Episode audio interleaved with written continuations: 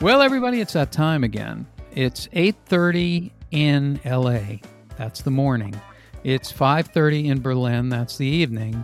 And it's 10:30 in Chicago, and that's still the morning. And we're all over the place, and it's time for the Squirrel News podcast. Global.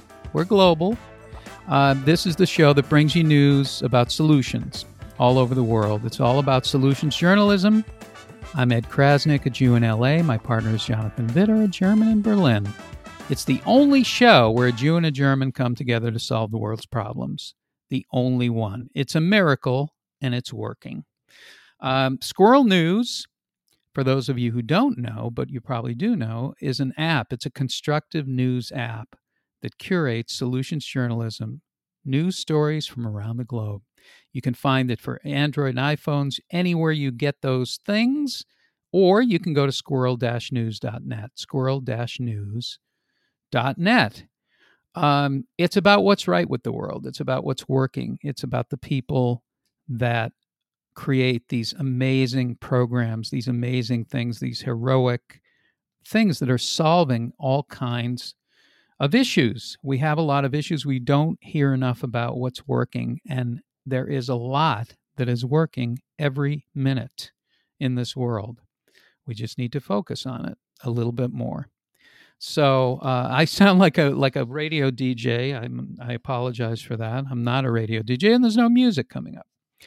But today, on today's show, we have a terrific, a terrific guest. We have uh, we have Dion Dawson, who is has started this amazing program called Dion Chicago Dream, and it's about feeding people. It's about serving, uh, feeding the hungry, feeding people who um, who are food insecure. And this was his background. He was a military vet who experienced homelessness and food insecurity as a child, and um, it started with the pandemic and responding to the pandemic he came up with this whole program and that's what we're going to talk to him about. So dion dion dawson joining us from chicago. And i want to bring in my partner uh, a man who is uh, just recently turned 40 and but has the has the playfulness of a five-year-old child. Um, jonathan Widder jonathan uh, how are you doing? Happy birthday! And um, tell me, tell us um, about how having Dion as a guest uh, uh, occurred. Because a lot of times we go out and we look for these amazing stories that come from Squirrel News, and this was a little bit different. Hi, Ed, and yeah, thanks so much for your introduction. It was uh, one of the most creative ones and maybe best ones so far. I'm honored probably. Um, um, yeah, how how did it occur? This this time the story came to us and it just uh, hit us at the right spot, I think, because it it's exactly one of the things we um, it's one of the ways we work and uh, one of the problems uh, we also want to tackle or we want to uh, report on uh, how it's tackled. And uh, he created a pretty good and innovative way of of doing that. It looks like. I mean, he's going to tell us uh, in a second about it. And um, yes, that's basically it in a nutshell. Good, good. Well, let's get to it. Um, as I told you, Dion's Chicago Dream, Dion Dawson is with us, and and Dion, you know, I, I watch your TED Talk, but just tell us a little bit about you know how you came to do this this work, and why it was food it was food distribution that kind of like you focus on that um, and and why that gave you you had a passion for doing this but uh, so tell us a little bit about that. Well i mean you know first and foremost when you, when we're thinking about helping people we have to look at the three critical needs you know that's food shelter and clothing. And when we're talking about food sometimes it's not just always about what people eating or what they have available to them. It's also about, you know, how it's delivered and what vehicle is used to get it to them. And so, you know, right at the in the early days of our organization, um, because we are, you know, a legitimate nonprofit, and and we started from with nothing. and when we started, I, I when I looked and did my research on the sector, I realized that the way we distributed food had not changed in decades. It was still the same way of having people in long lines outside, you know, not being efficient, not being effective, and not meeting people where they are. And so, you know, if you just look at as an example, why are we feeding people in metropolitan Chicago the same way we are feeding people after a natural disaster like a tornado? You know what I mean? Why why are these two things happening, um, even though they're worlds apart and they're different circumstances? And it just struck me that okay, uh, a bulk of the sector and a lot of the world has shifted to having a direct to consumer option. And I'm not saying that you know the the pantry is obsolete. I'm not saying that you know we can't have people go out of their homes to get access to food, but we also have to have that other option of being able to get to them, to know who they are, to know what they need, to know how they feel about what we're giving them, so that then we can expand operations from just, you know, getting them, getting the people the critical needs to then shifting social services. You can't put $30 million into social services if we put no money or no resources into critical needs. And that was, that was pretty much my motivation. Well, and, and the other thing really that's kind of interesting is just the mindset behind helping food and you know helping people is what is their experience? You bring that up. Looking at it from their perspective and what they need and what they're experiencing in these programs that are trying to help them um, so you actually mentioned Steve Jobs, which was really interesting yes. about about the way Apple did it, which was to think of the consumer first and then build the technology around yes. that. What what is it about uh, you know helping people and and not making that because because you make it a it's a job. You look at it like yes. it's a job, and you pay. You know the money is it's a job for the world to feed the hungry. That's the job. It's of not. Course. It's not volunteer. It's not like let's do it because it'll make us feel better. It's it's it's a job. These are the jobs of the world feeding people, clothing people, sheltering people. These are jobs. Exactly. So, so, they need to be looked at like that, right? And not to mention, of course, and not to mention, you know, there's there's entities and there's organizations that are being paid to do this. And so if that if those resources are going into that that company, into that organization, and they their job was to feed our people, then at some point or, or another, the, the ball was dropped and a blind spot was created. And so, who knows better to feed our people than our people?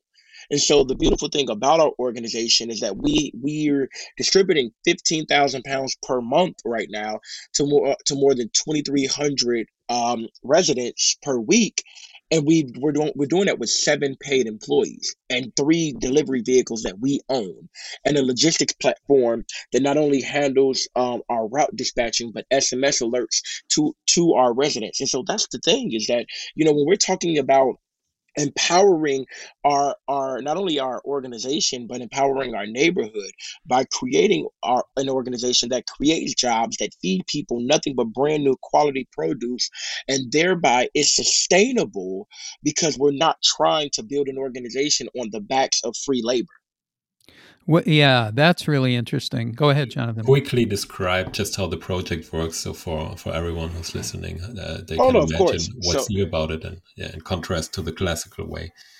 Of of course. So when we're talking about dream deliveries, we started this program by by canvassing uh, food insecure neighborhoods and food deserts, and the only thing that we require from the residents when we enroll them is name, address, phone number, and the number of people in the household. And from there, they go on our waiting list. And when they get off of our waiting list, they receive an alert, a SMS alert, letting them, them know that the route has been dispatched. It will be there on this day. then that day, they get a 10 pound box of brand new fruits and vegetables. And they'll continue getting that 10 pound box of fruits and vegetables every single week. And we're able to move a household from food insecure to food secure for only a thousand dollars per year per household. And every 15 days, my my resident uh, and community liaison will reach out to these households and collect consumer uh, consumer data, basically their perception on our organization, the quality of our programming and the quality of our produce. But that's it. There is no income threshold. Um, there is no collecting all of this personal information. No, it's a um, we make sure uh, that the people who need it get it, and it, it is not black. It's not a white thing. It's not a rich. It's not a poor thing.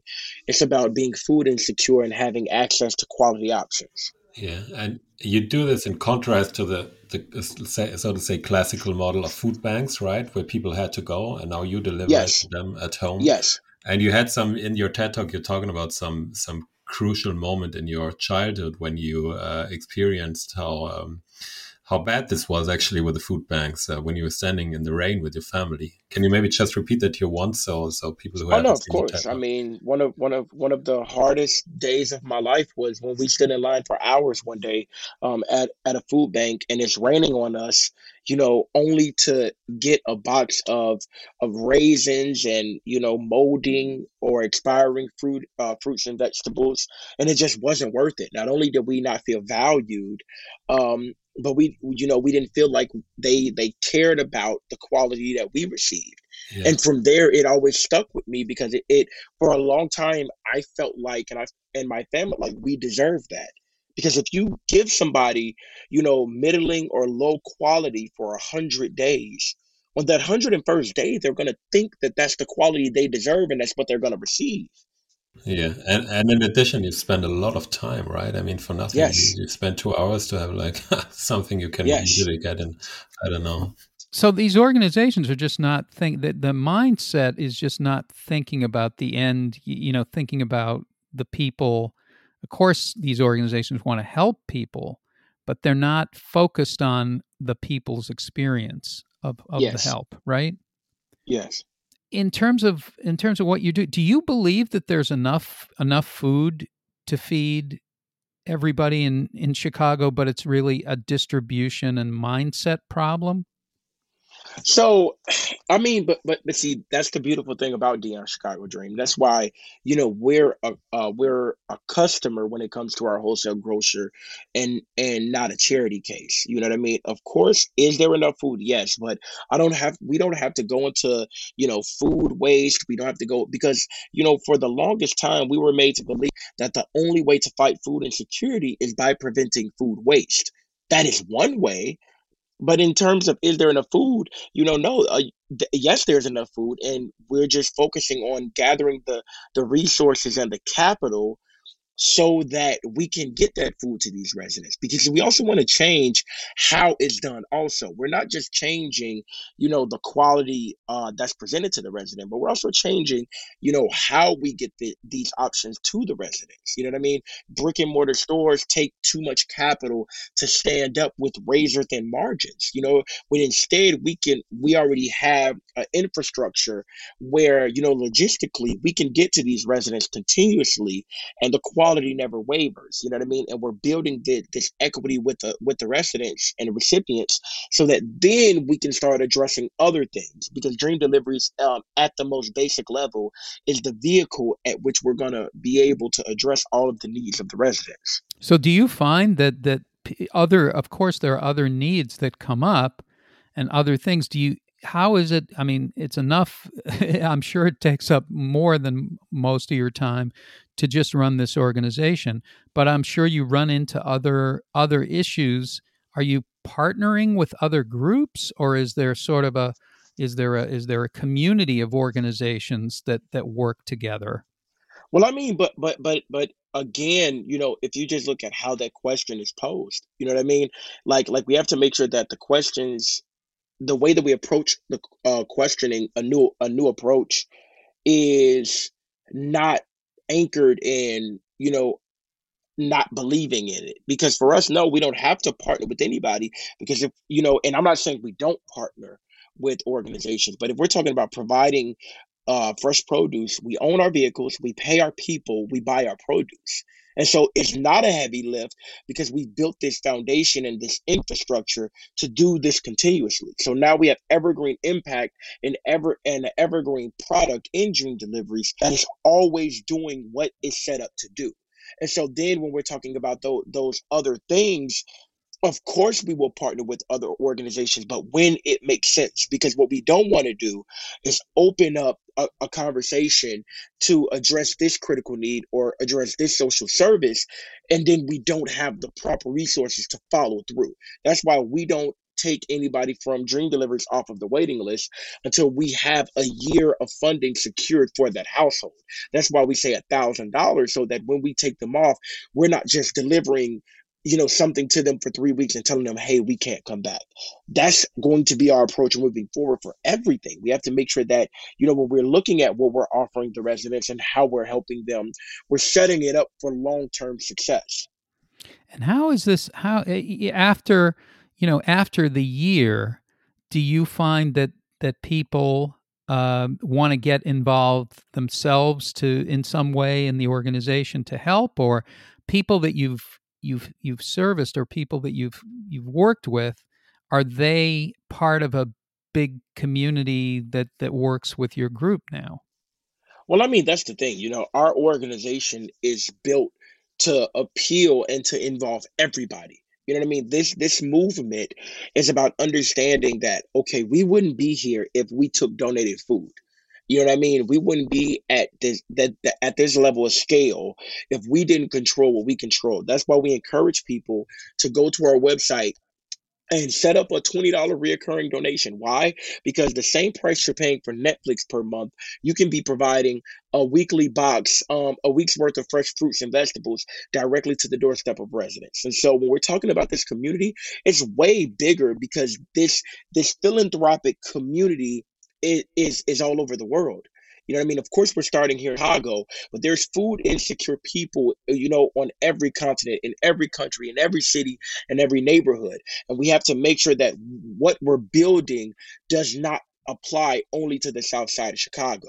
This community that we speak of is vast. It has different shapes, different sizes, different colors, different faces.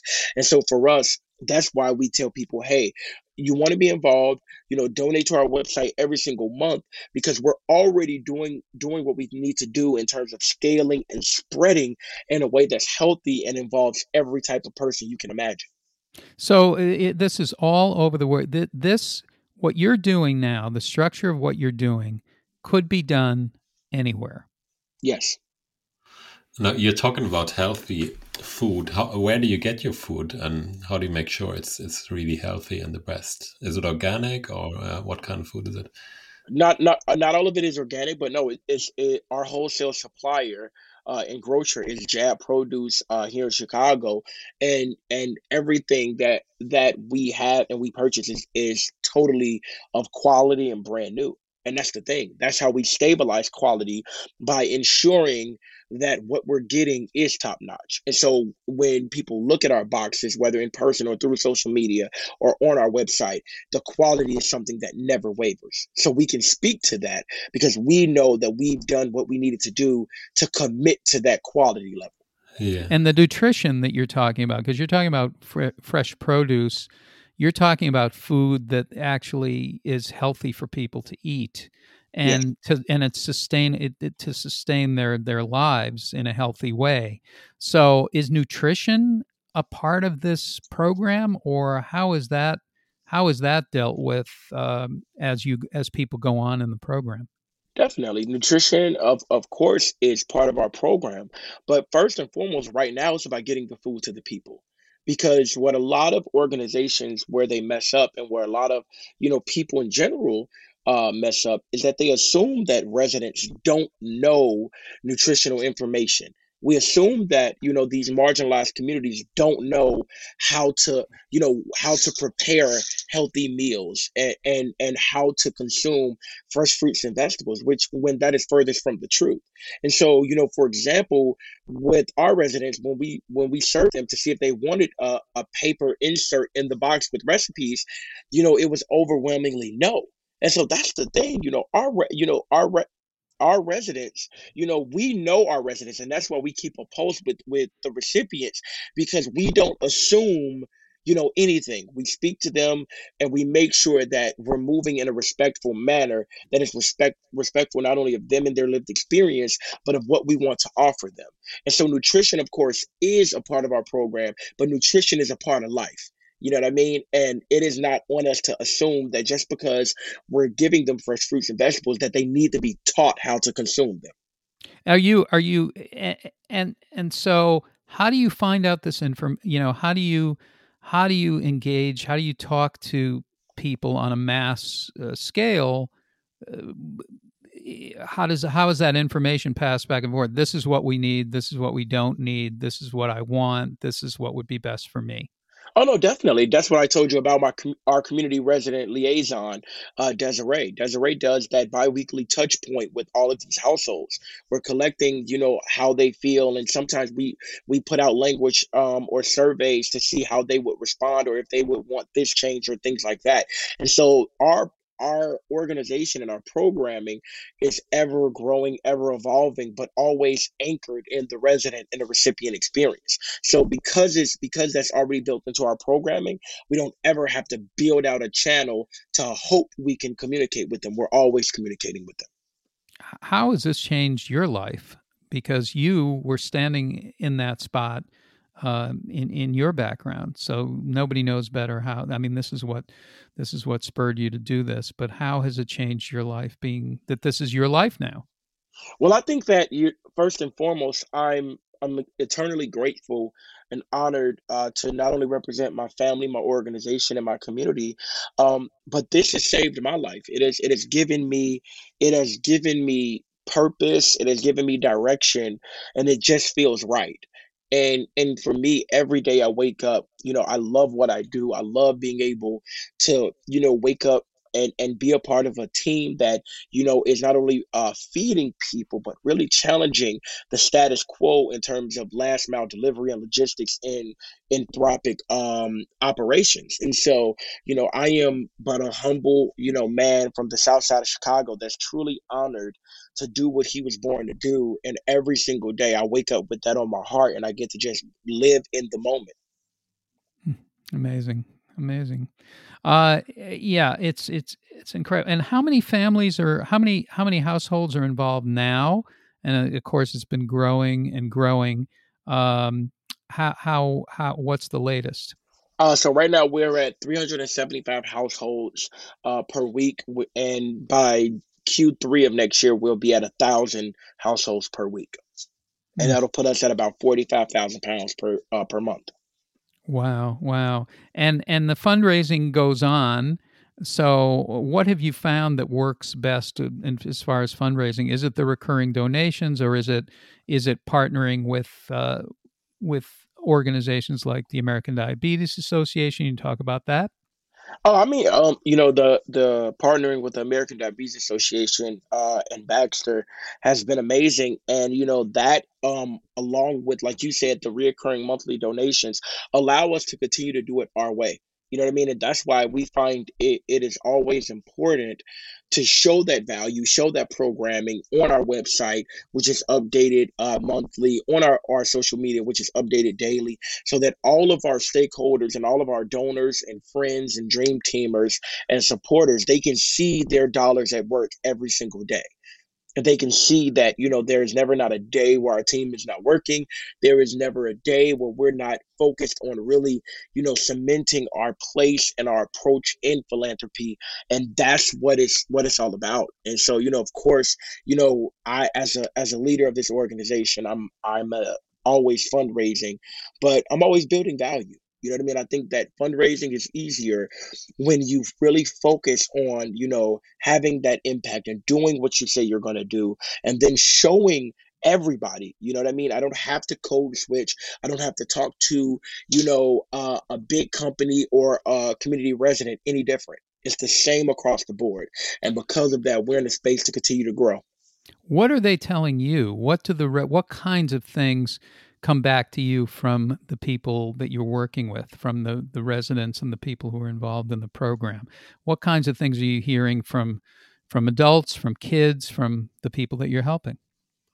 Oh no, I mean there there's first and foremost there's appreciation, um, there's love, there's togetherness, there's you know they see uh they see themselves in us, you know what I mean? And that's all we can ask for. You know what I mean? You know, we don't we don't do it for the response for what they're telling us. We do it because it's right. You know what I mean? And we do it so that we can set a standard of excellence that should be ingrained in philanthropic work anyway. Do you, do you think that there's a way, and this is not, I, I, I hear what you're saying, which is focus and make great what you are doing and what you can do now. The other stuff, you know, other things will evolve as a result of that, but do what you have the best system to help people where they're at with Yes. what they need. Okay. That's number one. But do you think, just yourself, do you think that that there is a movement that there could be a way to teach people how to grow their own food? Uh, I'm I'm not. I, I mean, of course, you know what I mean. I think I think there's a, a healthy way, you know, a, a healthy place that we all get to where everything, all of this is on the table.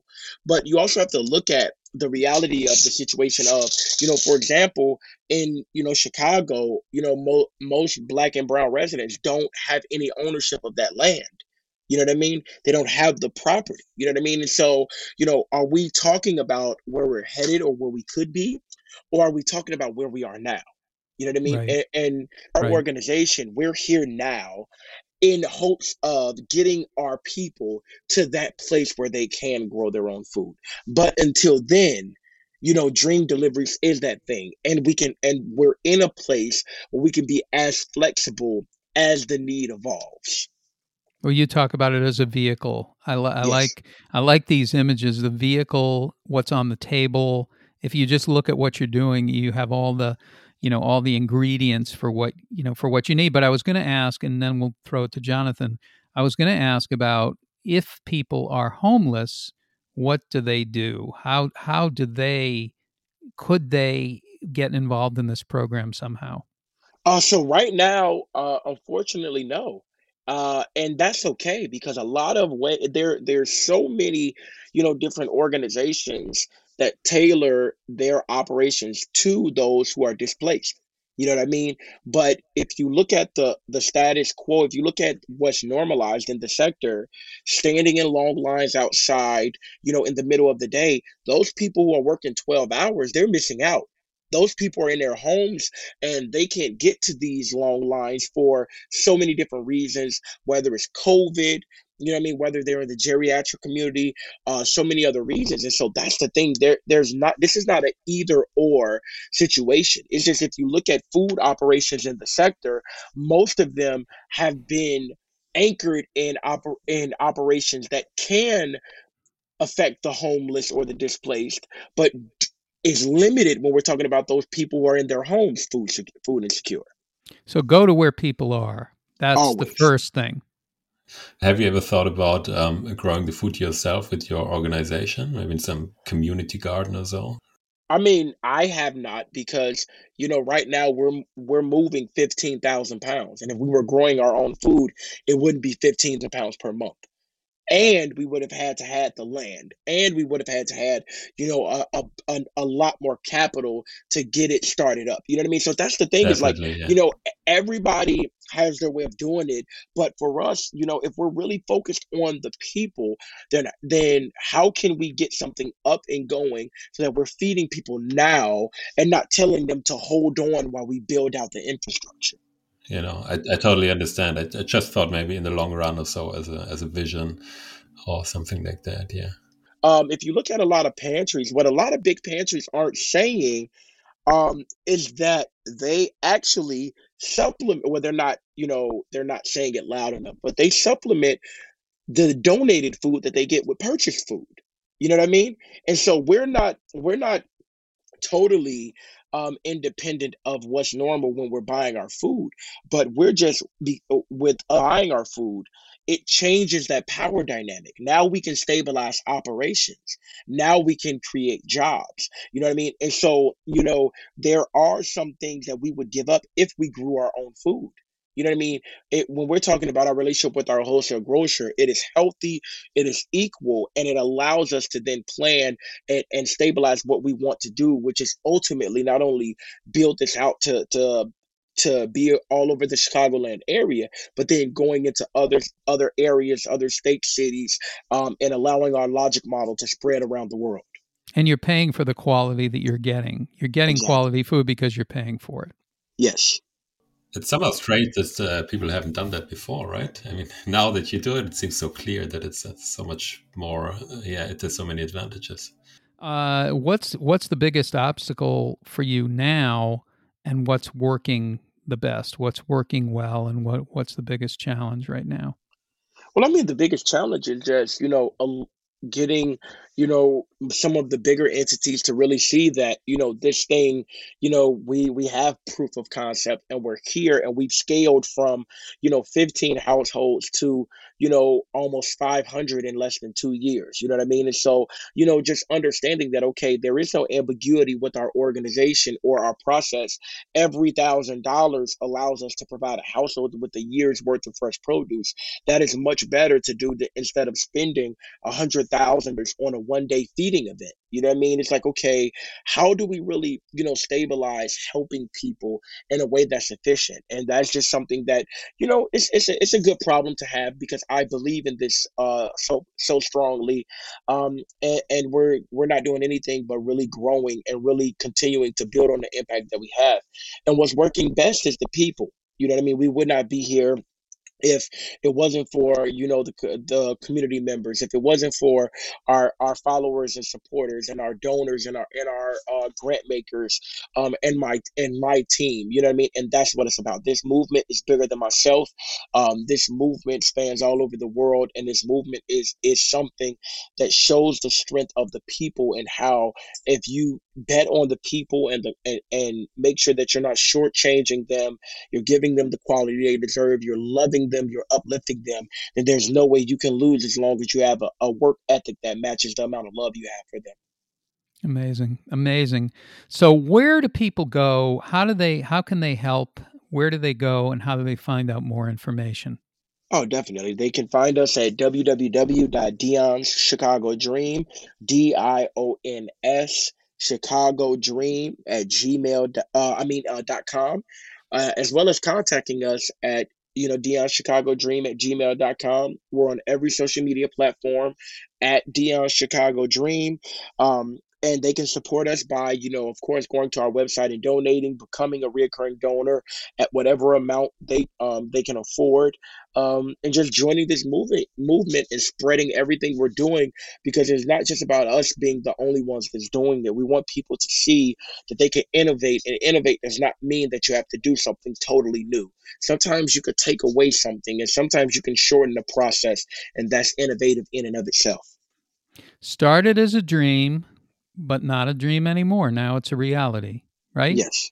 Definitely. So okay, more more to come. We we would like to talk to you again and come back and visit and and we uh, really congratulations on doing something for people that's actually from the point of view of the person being helped. Um, that's tremendous and something that we can all learn a lot from. Uh, Dion, Dion Dawson, what a pleasure to talk to you. What a pleasure to have you and wishing you extreme success in everything that you're doing. And uh, you're teaching the world how to do this. You're doing it, you're helping the people, but in doing it, you're really teaching people how to build a model that's that's really based in uh, that's really a different way to go about thinking about this, which is what we all need to do. And when Definitely. I say we all, I mean me. I'm talking mainly about me uh, at that point. Uh, Jonathan, anything else from you? Uh, not very much. I also want to say thank you, and uh, yeah, just raise the the idea that maybe in the future there could also be some uh, government programs, you know, increasing social welfare and uh, social security, maybe basic income or so to to help solve that, those problems. Because I think yeah, there's also a lot of potential from the government. Don't know what you think about it. Learn learn about what works. This is working, and and the model is the thing to uh, to pay attention to also. So yeah, the government and any other organization can learn from looking at how this is done and how to tip it upside down and look at the people who you're trying to help first and then build around that around what what they need. And it sounds it sounds like of course that's what you would do but i don't think that there are a lot of organizations that do that uh, and that are scaled like what dion is doing with dion chicago dream. So thank you thank you thank you and um, uh, you can find us wherever you get your podcasts. You can also find amazing stories amazing solutions journalism that help you to look at what's working in the world and what might be working in your own life and issues that you want to solve and that you want to participate in. And you can find all of that at squirrel news.net. Squirrel news.net. It's an app. Get it for Android and iPhones, wherever you get your apps. Give us a review, follow us, um, connect with us, ask questions, uh, tell us what you think and we will see you next time. Look for the good. There is there are things that are working in this world and we need to focus on them. I'm Ed Crasnick for Jonathan Widder. We will see you next time.